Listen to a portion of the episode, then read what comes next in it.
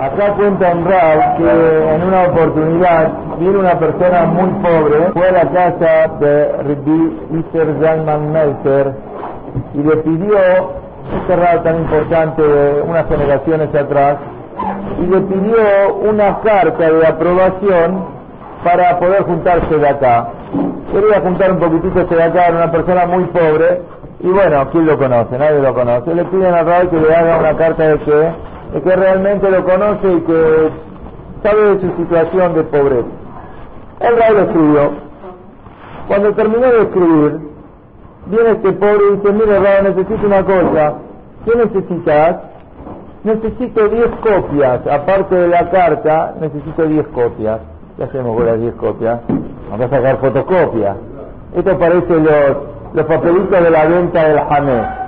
Viene uno, me das tres, me das cuatro, me das cinco. Te uno, me das tres, cuatro, cinco. Ah, no saca fotocopia. El Rab, con mucha paciencia, agarró y que hizo, no puede sacar la fotocopia, ¿qué hizo? Escribió diez veces la misma carta y en cada carta que hizo firmó. Estaba la esposa, la esposa la estaba, lo estaba mirando al marido, y cuando estaba viendo lo que está pasando acá, le preguntó al marido, pero decime una cosa, ¿tu tiempo no vale? ¿No era mejor que escribas como escribiste la primera vez y después que vayan y que saquen fotocopias o que hagan copias que, que, lo que necesita 10, 15, 20, 50 llevase? Pero vos, querido esposo, tu tiempo precioso podía seguir escribiendo una parte más de un libro muy famoso que Rab había escrito en su momento y que se utiliza mucho sobre la ¿No es mejor que sigas escribiendo tu libro antes que escribir diez veces la misma que? ¿Cuál fue la respuesta de este Gaón a su esposa? Qué enseñanza, ¿eh?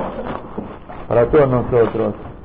Le dijo así, ¿quién te dijo a vos que seguir escribiendo mi libro vale más para Hashem más que escribir diez veces la carta para ese año, para ese pobre. Nosotros en la vida lo que tenemos que hacer es la voluntad de Hashem.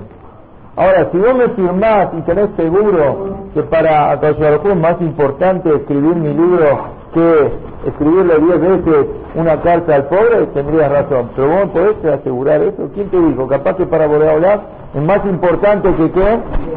El pobre. Dice acá el Rab, nos estremecemos. En Ventorá, en el Yodea, tómame tu casa, Víctor Atosh, el Bala, de donde a. Todo el mundo sabe el libro este que escribió el Rab, lo que es un Yonut. Sebarot, extraordinarias preguntas, respuestas de todas las subió escritas en el chat, preguntas y respuestas del Rambam. Todo esto, el que lo estudia, el que puede tener que hacer estudiar el libro del Rab, qué cariño que te agarra la Torah, qué amor a la Torah que agarra. Y a pesar de todo, para el Rab es más importante escribir la carta a quien, al pobre, más que lo que él va a escribir. ¿Cómo puede ser? Entonces acá el Rab lo trae con el Midrash sobre el pasuk de Shira Shirim, Hediani Amelech Hadarab, Nagida Benismeha Bach.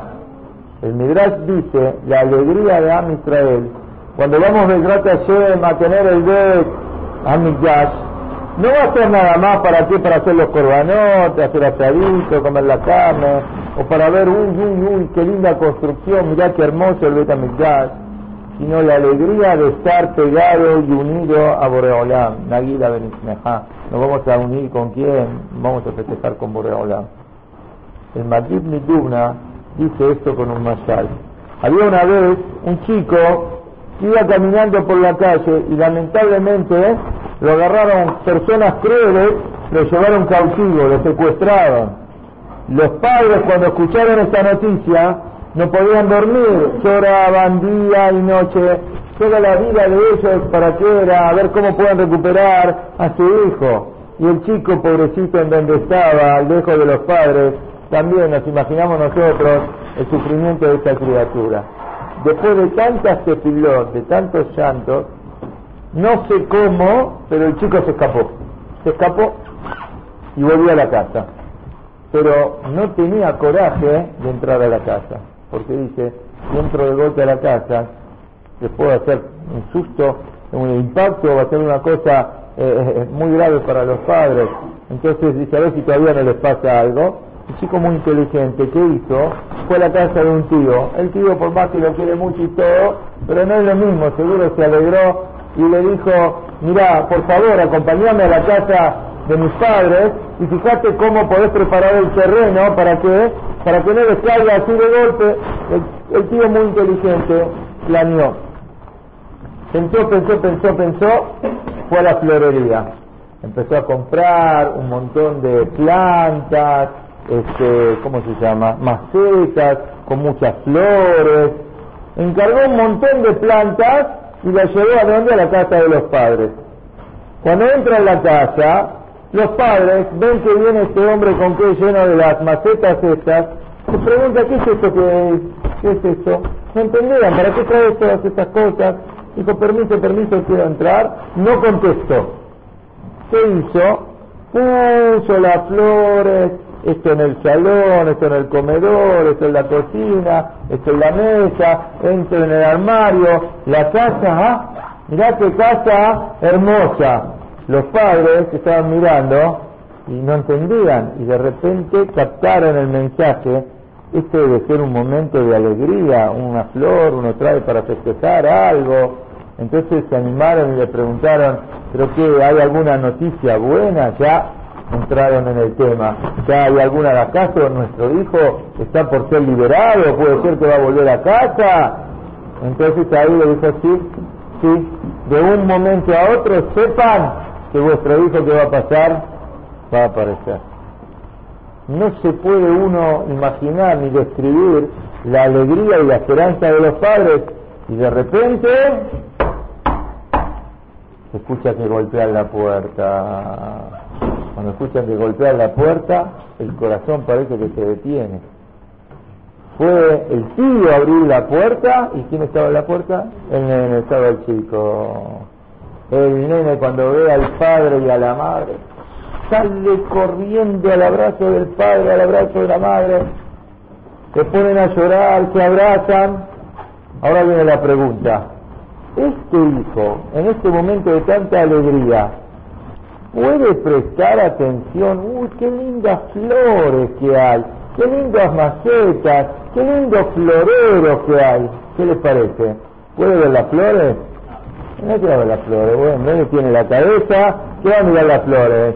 O se va a acercar, pero esperen, esperen, esperen, le dice al papá, al mamá, voy a decir, voy a hacer examen, quiero sentir ese lindo perfume que tiene. No tiene la cabeza para sentir el olor, el perfume para decir una veraza. Seguramente que no. Porque está tan contento con el padre, con la madre, que no tiene lugar para otra cosa. Así dice Magid Miduna sobre Am Israel.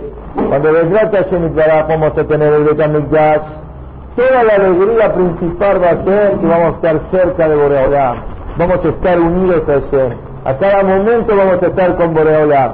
Es cierto, puede ser que el Betamikdash va a ser muy lindo, va a haber una decoración bárbara, todos los milagros que van a haber dentro del Betamikdash, pero nuestra alegría va a ser que estar únicamente que unido a Boreolam. Y sobre esto viene ahora, volvemos aquí en al pobre, dijo el Rab, que escribió la Hamlazá para este pobre, la carta para el pobre, dijo esto todavía tiene más valor que escribir mi libro, lo que voy a escribir, porque mi libro es Hediania Melech Hadarab.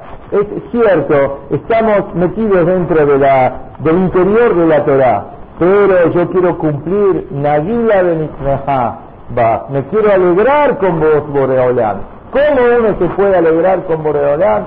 ¿Cómo uno está pegado y unido a Boreolán cuando tiene la suerte de poder ayudar a una persona? Tiene el de poder, esto es lo que le dijo el Rab.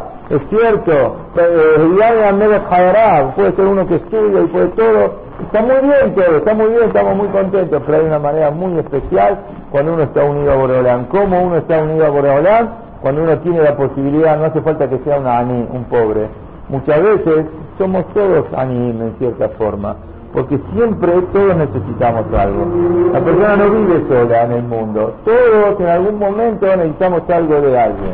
Y cuando uno tiene la suerte de poder estar al lado y de poder ayudar y de poder dar un buen consejo o de poder darle la ayuda que necesita y que está esperando el otro, que el otro sea millonario. Pero en este momento es como un ani necesita una ayuda para alguna cosa. Y cuando uno tiene la suerte de poder hacerlo, esa es la verajá más grande y esa es la unión más grande que uno puede tener con Akadosh Por eso dice el Rab este más para que aprendamos siempre a estar atentos de poder ayudar a cada uno que necesite.